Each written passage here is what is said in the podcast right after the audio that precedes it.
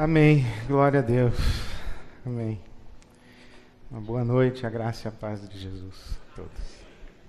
Nós vamos ler o Evangelho em Lucas, o capítulo 11. Que o Senhor nos dê ainda mais do que já nos deu nessa noite. Nos abençoe, fale conosco.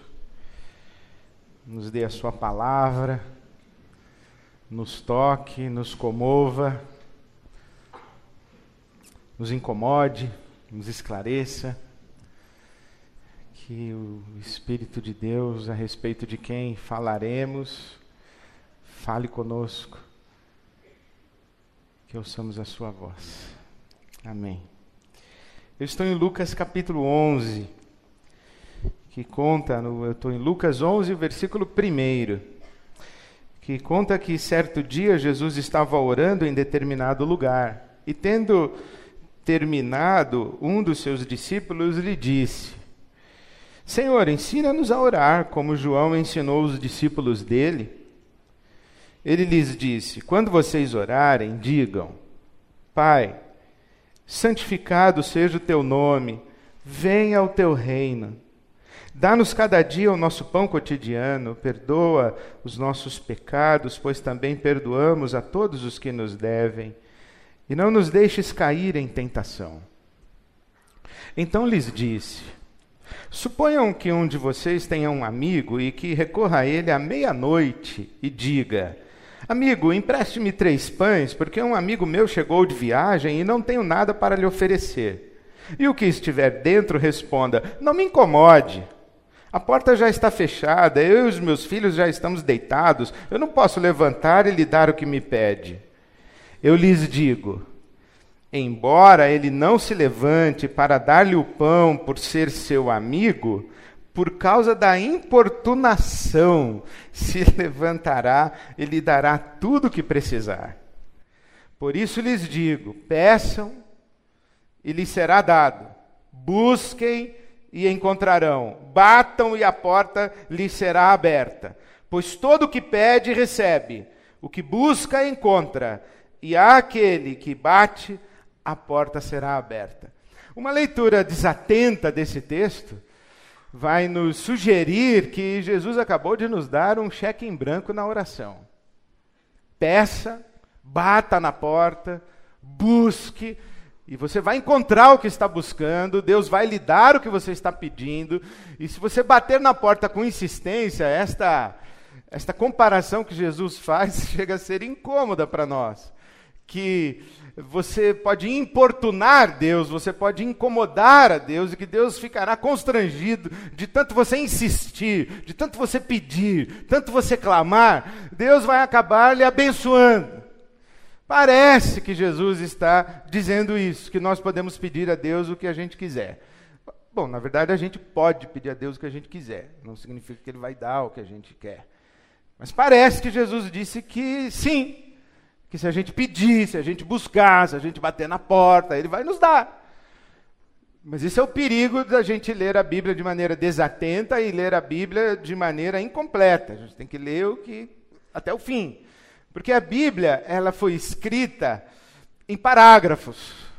Ela muda de assunto assim, vai mudando de assunto. E você tem que ficar lendo até você perceber que mudou de assunto. Enquanto você não perceber que, que fechou um assunto, você tem que continuar ali para entender o que está sendo dito. Então, por exemplo, aqui em Lucas capítulo 11, se você parou a leitura onde eu parei, no versículo 10, você parou no meio. Jesus não tinha acabado de falar. Você teria levantado e ido embora e não teria pego a parte final do que ele estava dizendo. Porque o que ele continua dizendo no versículo 11 esclarece muito. Lucas 11, 11. Jesus diz assim: qual pai entre vocês, se o filho lhe pedir um peixe, em lugar disso lhe dará uma cobra? Ou se pedir um ovo, lhe dará um escorpião? Se vocês, apesar de serem maus, sabem dar coisas boas aos seus filhos, quanto mais o Pai que está nos céus dará o Espírito Santo a quem o pedir. Ora, o que Jesus está dizendo para nós é: bata na porta de Deus, peça a Deus, busque o quê? O Espírito Santo. O que Jesus está dizendo é que se tem uma oração que Deus ouve e que Deus atende, é a nossa súplica, é a nossa petição pelo Espírito Santo. Dá-me o Espírito Santo. Pai, dá-me o teu Espírito Santo. É isso que Jesus está ensinando para nós. E é muito importante isso, porque a relação de Jesus com o Espírito Santo é uma das dimensões mais fundamentais e essenciais da vida de Jesus. Se a gente não entende, se a gente não percebe como Jesus se relaciona com o Espírito Santo de Deus e como o Espírito Santo se relaciona com Jesus, a gente não, não consegue discernir quem é Jesus. E se não discernimos quem é Jesus, nós acabamos que não discernimos nem mesmo quem nós somos e quem nós somos em Jesus. Se não entendermos a maneira como Jesus se relaciona com o Espírito Santo de Deus, como o Espírito de Deus se relaciona com Jesus, nós não discernimos a obra de Deus na vida de Jesus e não discernimos a obra de Deus nas nossas próprias vidas. Então, por exemplo, em Lucas, e Lucas ele escreve uma das um dos propósitos de Lucas ao escrever tanto o seu evangelho quanto o livro dos Atos dos Apóstolos é é falar sobre essa ação do Espírito Santo na vida de Jesus e nas nossas vidas. Lucas e Atos são dois livros que se complementam. Eles são quase que uma continuidade. Se dependesse de mim, inclusive, a organização dos textos bíblicos seria diferente. Eu não colocaria Mateus, Marcos, Lucas e João e depois Atos. Eu colocaria Mateus, Marcos, João, Lucas e Atos. Porque Lucas e Atos estão muito juntos. E Lucas e Atos falam dessa ação e dessa ministração e dessa atuação do Espírito Santo em Jesus e do Espírito Santo em nós. Por exemplo, capítulo 1, versículo 35, vai dizer para nós que o anjo Gabriel foi até Maria e revelou a ela o seguinte: O Espírito Santo virá sobre você, e o poder do Altíssimo a cobrirá com a sua sombra. Assim, aquele que há de nascer será chamado Santo, Filho de Deus. Há um paralelo muito explícito entre o Espírito Santo virá sobre você e o poder do Altíssimo cobrirá você como uma sombra. Há um paralelo explícito entre o Espírito Santo e o poder do Altíssimo. A presença do Espírito Santo e a, a manifestação do poder do Altíssimo. E quando o anjo Gabriel revela isso a Maria, que aquele que estará no seu ventre será o santo, o filho de Deus, e que esse esse, esse evento é resultado da ação direta do Espírito Santo. A revelação do Evangelho é que Jesus foi concebido pelo Espírito Santo. Jesus é fruto da ação direta do Espírito Santo. Então Jesus foi concebido pelo Espírito Santo. Mas não apenas Jesus foi concebido pelo Espírito Santo, mas no capítulo 3, quando Jesus está sendo batizado, capítulo 3 de Lucas, os versículos 21 e 22, diz que quando todo o povo estava sendo batizado no Jordão por João Batista, Jesus também foi batizado. Lucas 3, 21 e 22. E enquanto Jesus estava orando, o céu se abriu e o Espírito Santo desceu sobre Jesus em forma corpórea como pomba. Então veio do céu uma voz dizendo: Tu és o meu filho amado, em ti tenho prazer, em ti eu me agrado. Então Jesus não foi apenas concebido pelo Espírito Santo, mas Jesus foi autenticado pelo Espírito Santo, legitimado pelo Espírito Santo, confirmado pelo Espírito Santo. Porque quando Jesus é anunciado a Maria, o anjo Gabriel diz: Olha, esse que está no seu ventre será o Santo, o Filho de Deus. E quando Jesus sai das águas do batismo, o Espírito repousa sobre ele na forma corpórea de uma pomba, e há o testemunho do céu dizendo: Esse é o meu filho amado. Aquilo que foi anunciado a Maria pelo anjo Gabriel, agora é pronunciado sobre Jesus, e o Espírito Santo que concebeu Jesus é também o Espírito que repousa sobre ele. Então, o Espírito Santo, ele concebe Jesus, ele repousa sobre Jesus, Jesus foi concebido pelo Espírito Santo e Jesus foi confirmado, autenticado, legitimado pelo Espírito Santo. Mas no capítulo 4, versículo 1, por exemplo, se diz que Jesus, cheio do Espírito Santo, voltou do Jordão, lá onde ele havia sido batizado por João Batista. Então, Jesus voltou do Jordão e foi levado pelo Espírito Santo. Pelo Espírito foi levado ao deserto, onde durante 40 dias foi tentado pelo diabo. Então, Jesus não foi apenas concebido pelo Espírito Santo, confirmado pelo Espírito Santo, mas Jesus foi guiado pelo Espírito Santo, foi dirigido pelo Espírito Santo, foi conduzido pelo Espírito Santo ao deserto. No capítulo 4, ainda, versículo 14, diz que Jesus voltou do deserto, na Galiléia voltou do deserto para a Galiléia no poder do Espírito Santo. Vejam que o capítulo 4, versículo 1, diz que Jesus, cheio do Espírito Santo, voltou do Jordão e foi para o deserto. Mas diz no capítulo 4, versículo 14, que quando Jesus volta do deserto, ele volta no poder do Espírito Santo. Então, estar sob a ministração do Espírito Santo, estar revestido do poder do Espírito Santo, é uma condição permanente de Jesus. Ele vem do Jordão do batismo, ele vem do deserto, e em qualquer situação, ele está no poder do Espírito Santo, ele está cheio do Espírito Santo, porque Jesus foi concebido pelo Espírito Santo, foi legitimado pelo Espírito Santo, Jesus foi guiado pelo Espírito Santo, Jesus foi empoderado pelo Espírito Santo.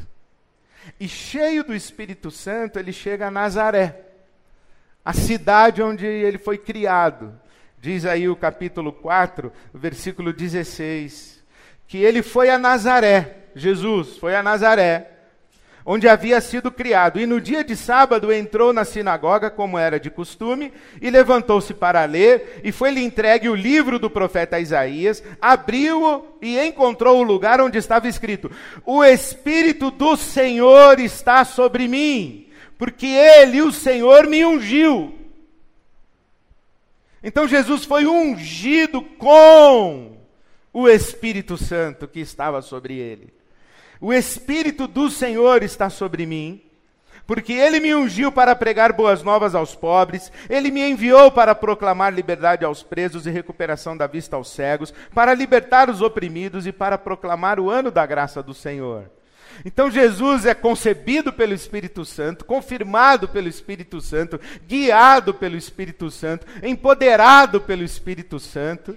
Jesus é ungido com o poder do Espírito Santo que está sobre ele, da mesma forma que o anjo disse a Maria: o Espírito Santo virá sobre você e o poder do Altíssimo cobrirá você como uma sombra. Jesus está dizendo: da mesma forma, o Espírito Santo está sobre mim, o poder do Altíssimo me cobre como uma sombra, e eu estou autorizado, eu estou capacitado, eu estou potencializado para fazer a obra que o meu Pai me mandou fazer.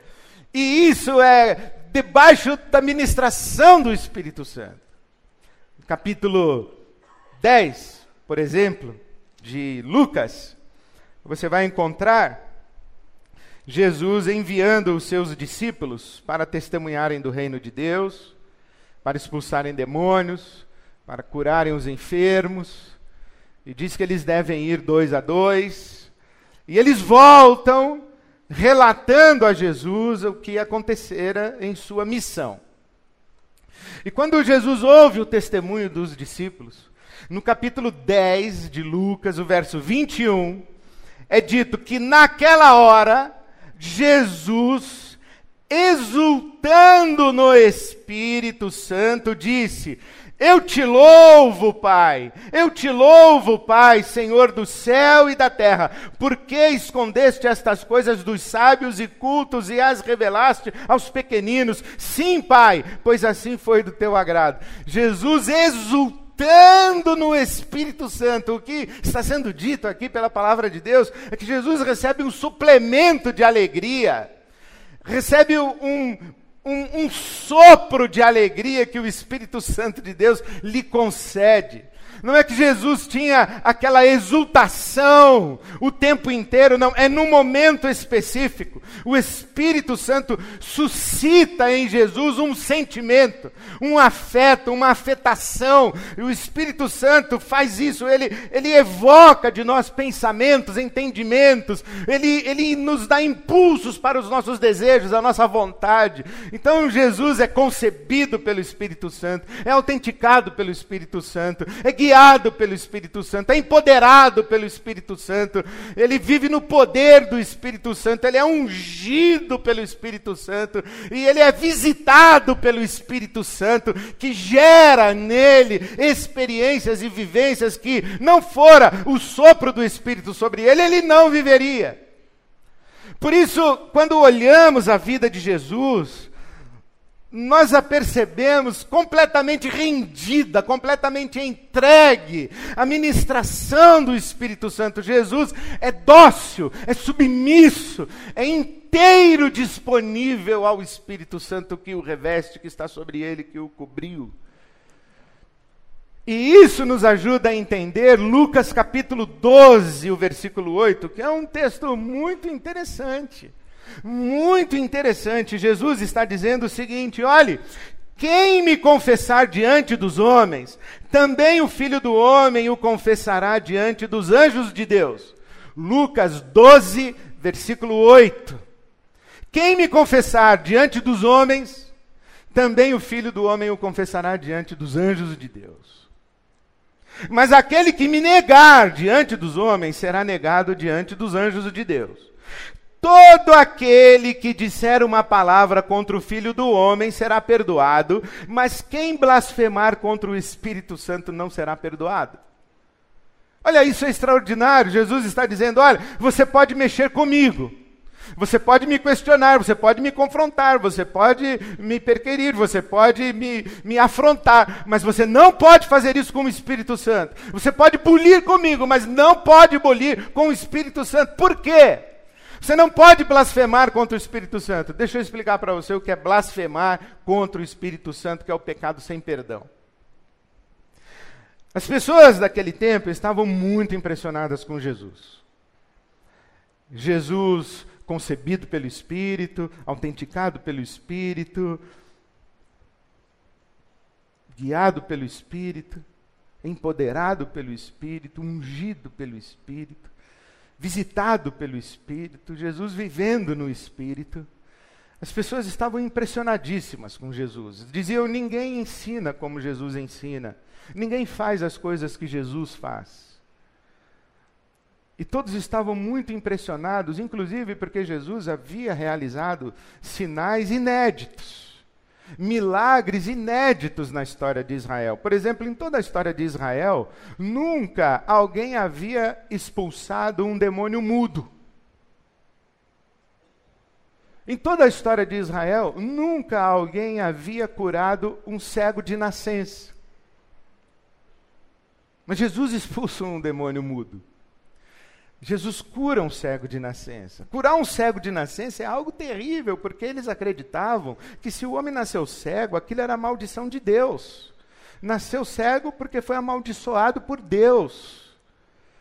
E curar um cego de nascença é cancelar uma maldição divina, é reverter uma maldição divina.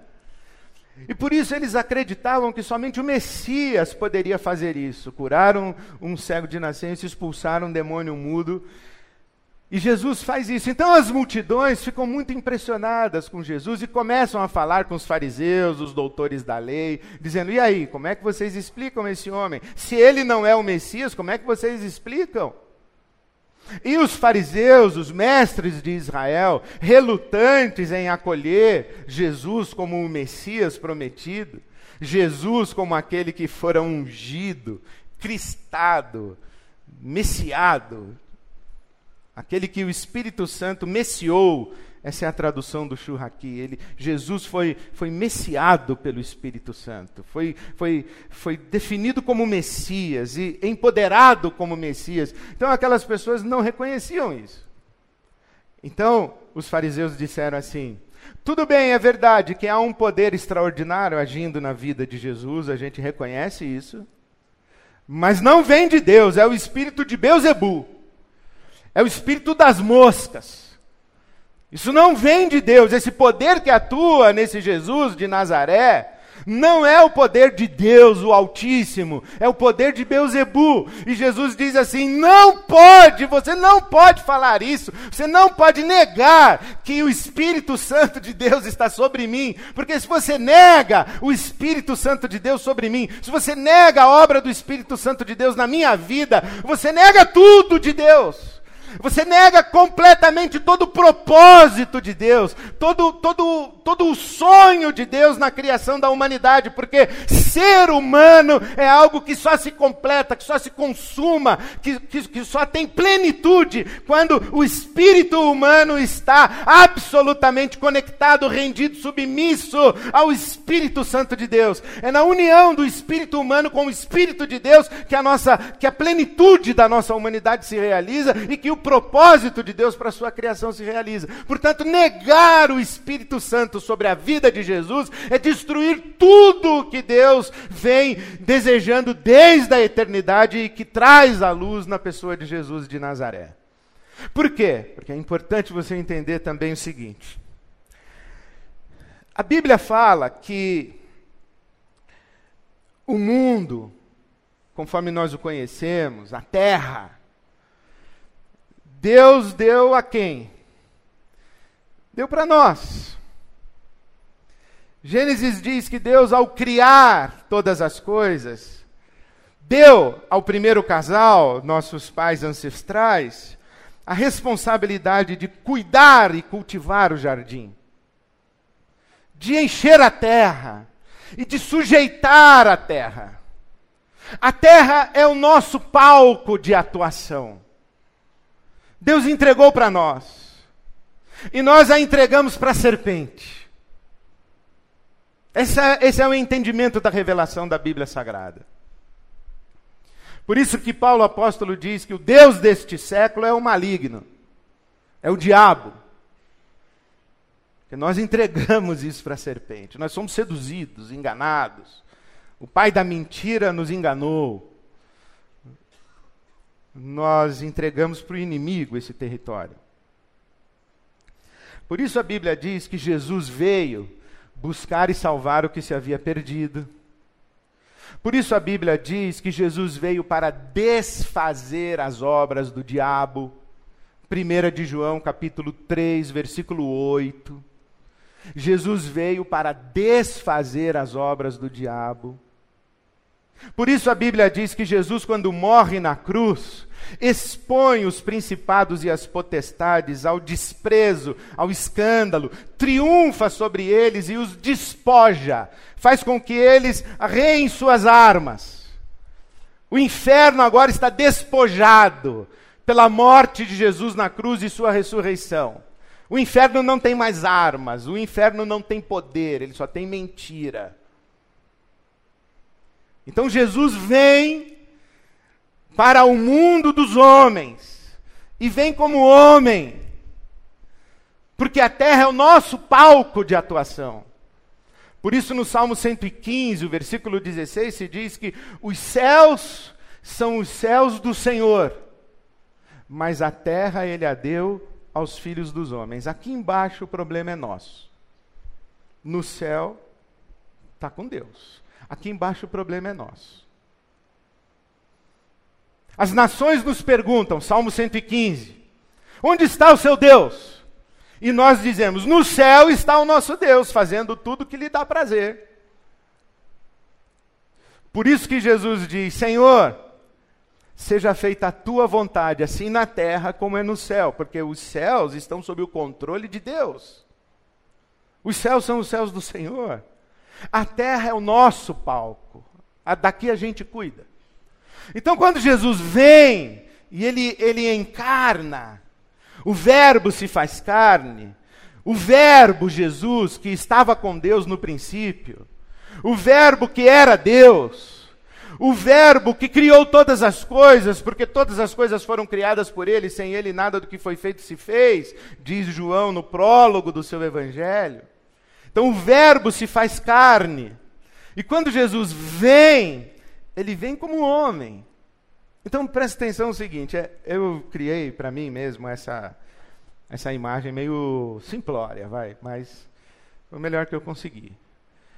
É assim, é como se Jesus ele, ele viesse e ele tem um cinturão de superpoderes divinos. Tem um cinturão de superpoderes divinos. Ele, ele para diante das águas, aí ele aperta o botão ativar, andar sobre as águas. Aí ele vai. Ele tem um cinturão de superpoderes divinos. Ele tem água, mas ele quer vinho, aí ele ativar transformação. Transforma a água em vinho. Ele está diante de um leproso, aí ele ativar antídoto lepra. Estende a mão. Superpoderes divinos, ele tem um cinturão. E tudo o que ele faz, ele faz porque ele tem um cinturão de superpoderes divinos. Por isso que a gente olha para Jesus e diz assim: ah, Jesus era fácil, ele era Deus. Tudo que ele fez, ele fez porque ele era Deus. Engano. Jesus não fez nada do que ele fez porque ele era Deus.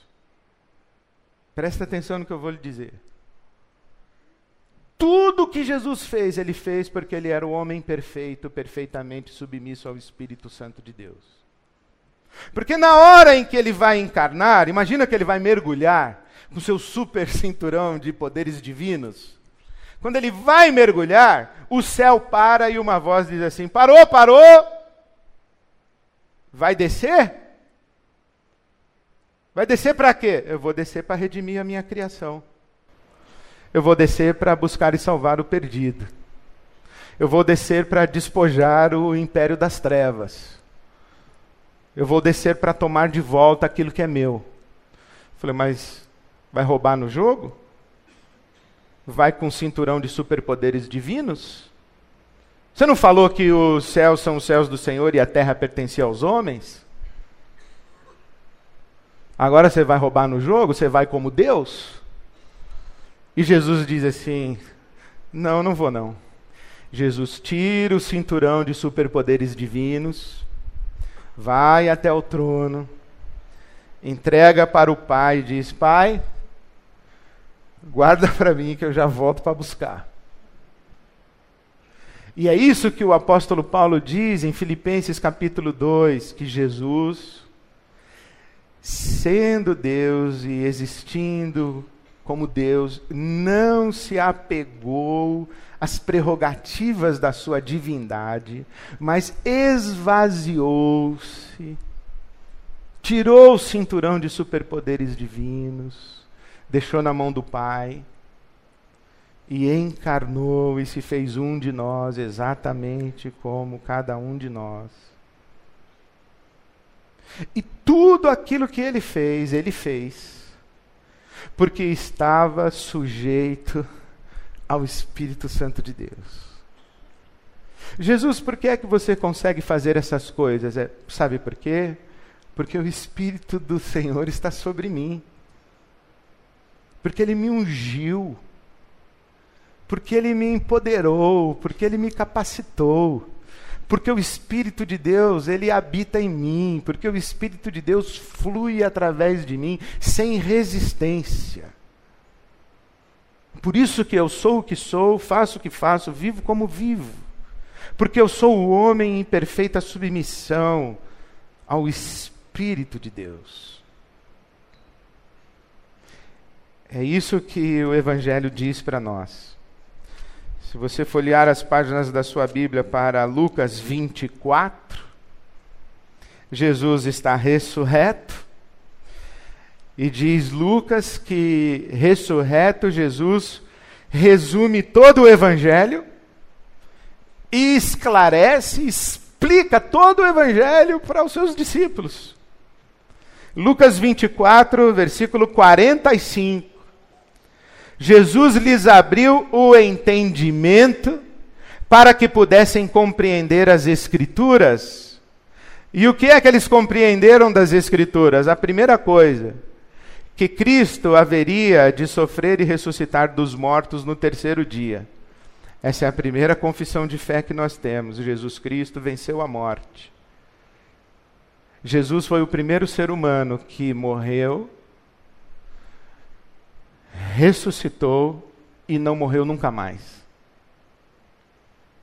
Porque a Bíblia conta a história de ressurreições. Mas todos os que ressuscitaram na Bíblia morreram de novo depois. Jesus foi o primeiro ser humano que morreu, ressuscitou e não morreu nunca mais. Jesus está vivo. Jesus venceu a morte. A morte não tem poder sobre Jesus, porque a Bíblia diz que o salário do pecado é a morte. Se Jesus não tem pecado, a morte não consegue pegar ele. Quantas vezes Jesus morresse, tantas vezes ele ressuscitaria. Então Jesus morreu e ressuscitou o terceiro dia.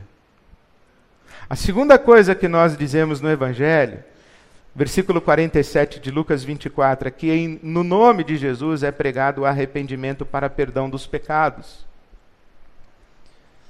Que porque Jesus venceu a morte, como homem, como ser humano, completamente submisso a Deus, ele nos carrega consigo na sua vitória e nos dá o perdão. Se o primeiro homem Adão nos carregou consigo para a sua morte. O segundo homem, Jesus, nos leva consigo para a sua vitória e para a vida, e nos concede perdão. Mas a terceira coisa que está no Evangelho, está aí no versículo de número 49. Eu lhes envio a promessa do meu Pai eu lhes envio a promessa do meu Pai. Que promessa é essa? Qual é a promessa do Pai? Lembra que eu disse que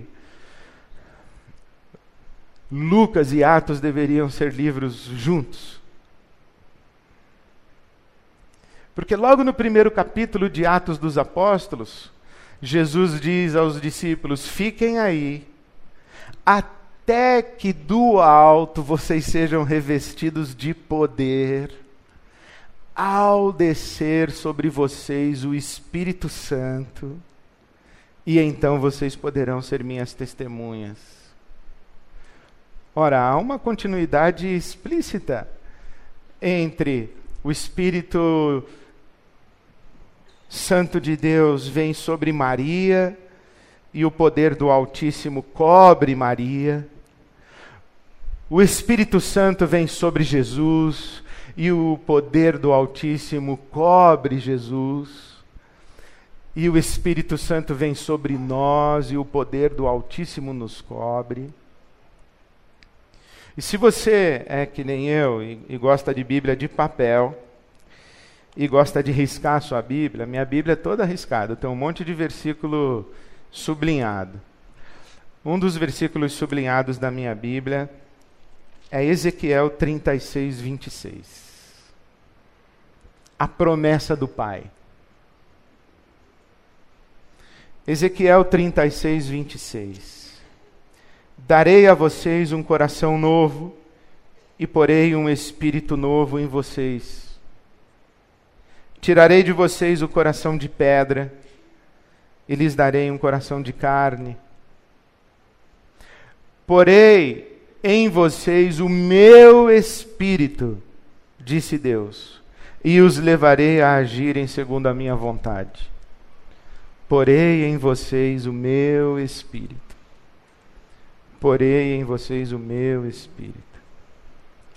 Você pode pensar em Jesus como um ser único, que teve uma experiência única com Deus e isso está absolutamente certo. Mas também você pode pensar em Jesus como o primeiro de muitos irmãos.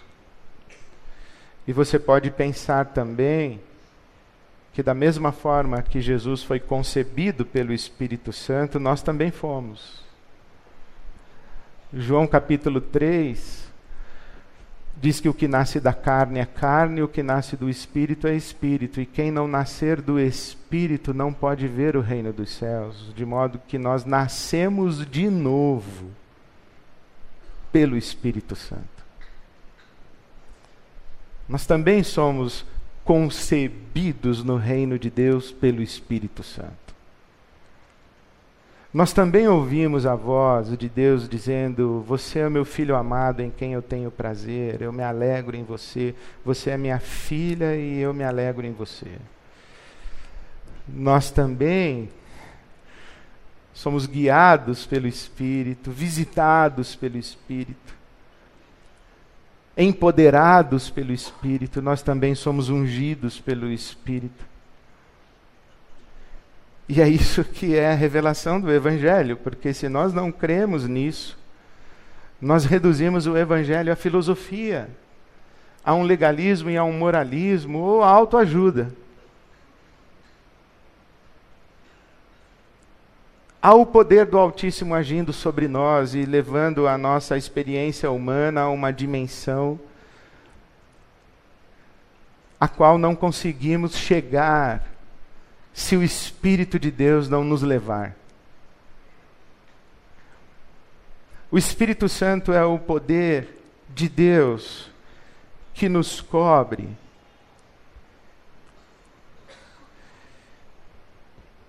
E faz de nós pessoas agraciadas para acessarmos dimensões da nossa humanidade que só são possíveis pela ministração do Espírito Santo.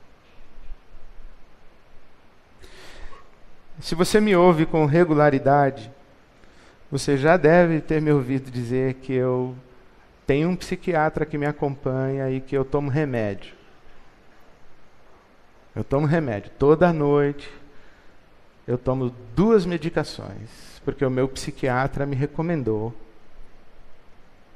E eu já fiz aquela bobagem de tomar remédio durante muito tempo, falar assim, tô bom. Aí tirei o remédio, aí piorei. Aí fui no psiquiatra de novo, tomei de novo, aí fiquei bom de novo, tirei. Claro, a gente fica bom, tira. Mas tem remédio que a gente não tira. E o meu psiquiatra me disse: Ed, não tire se eu não mandar. Eu obedeço. Eu falo, doutor, tudo certo. Então eu tomo meu remédio, eu vou no psiquiatra. Se você me ouve com regularidade, você sabe que eu já recomendei várias vezes. E no meu gabinete pastoral já perdi a conta de quantas vezes eu disse: vá procurar um psicólogo, vá procurar um terapeuta, procure um profissional da saúde mental. Procure uma terapeuta, uma psicóloga. Essa pessoa pode te ajudar. Isso é uma ferramenta de Deus na sua vida. Não desperdice isso. Vai fazer terapia. Aqui na IBAB nós temos vários profissionais de coach. Antes mesmo dessa febre de coach que estamos vivendo no Brasil, eu era muito curioso com essas ferramentas do coach, que que ajudam muitas pessoas a desembaraçar alguns caminhos da vida. Aí eu fui fazer uma formação de coach. Sete meses fui fazer uma formação de coach, coach ontológico. Aprendi muita coisa. Uso muita coisa do que eu aprendi na minha formação do coach para abençoar pessoas. Mas eu quero dizer para você uma coisa. Existem experiências que você só vai viver pela ministração do Espírito Santo. Você vai fazer terapia a vida inteira. E tem um lugar que só o Espírito Santo de Deus chega. Há verdades que só o Espírito Santo de Deus revela. Há feridas que só o Espírito Santo de Deus cura. E você pode ter uma experiência com o Espírito Santo na terapia, como você pode ter uma experiência com o Espírito Santo hoje, aqui, agora. Numa conversa, num pequeno grupo de oração, com um amigo espiritual, uma amiga espiritual. Mas há dimensões da nossa vida que só podem ser experimentadas com, com esse, esse sopro do Espírito de Deus para nós.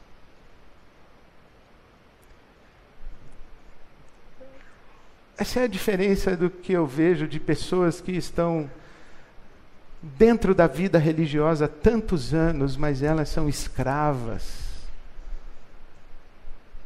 Elas são escravas de, de doutrinas, elas são escravas de rituais, elas são escravas de, de, de, de comportamentos morais, elas, elas têm vida dupla, elas são hipócritas. Porque elas não são livres. Elas não são livres. Elas não têm discernimento da palavra. Elas não saem da infância espiritual. Elas têm relacionamentos feridos, truncados. Elas têm passivos lá da sua história, do seu passado elas carregam pesos na alma, culpas na alma. Elas, elas são enfermas, elas são doentes.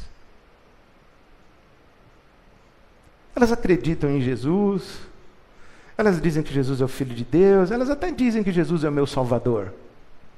Até frequentam a igreja. Mas elas não se ajoelham e dizem a Deus: Pai, dá-me o teu espírito. Elas não batem na porta, elas não buscam o Espírito Santo de Deus.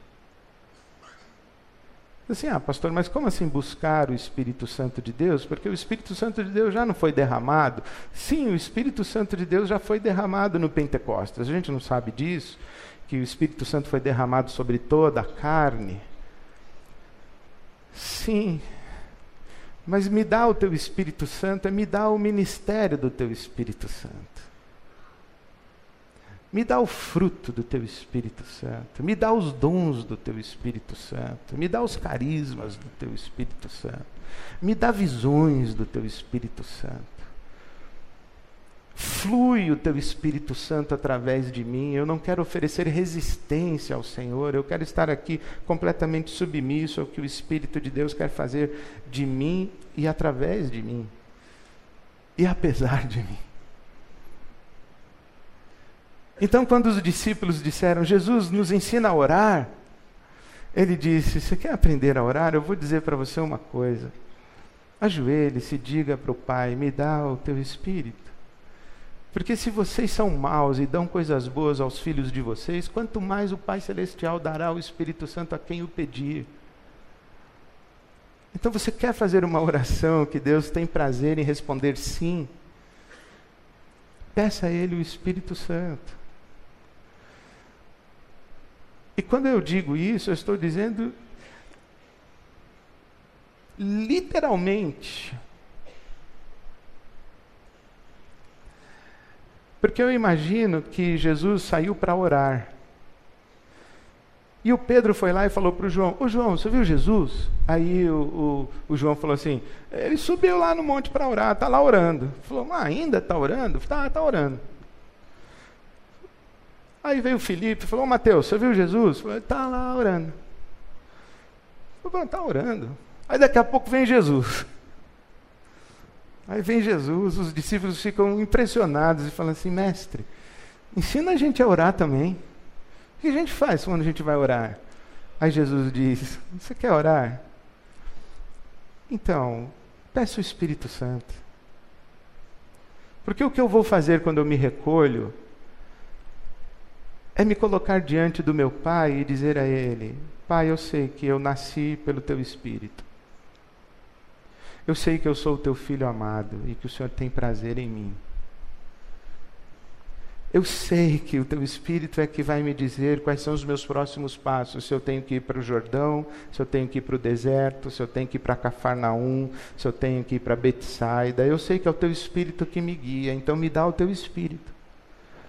Eu sei que eu estou ungido pelo teu Espírito e o que o teu Espírito me revestiu e me cobriu, então eu preciso do teu Espírito. É isso que eu faço o tempo todo.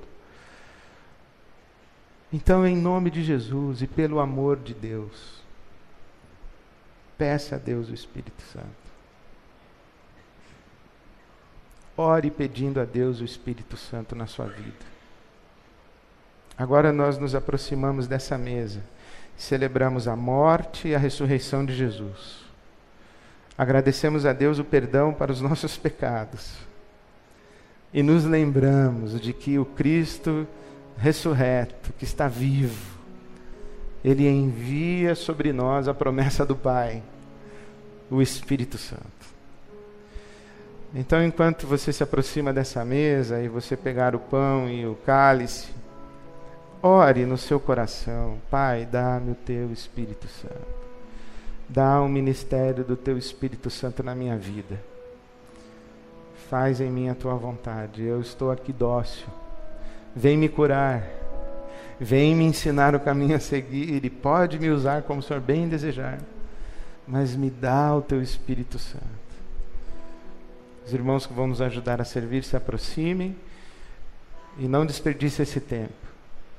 Celebre a morte e a ressurreição de Jesus.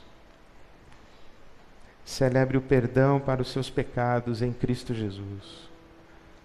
E peça ao Pai a promessa do Espírito.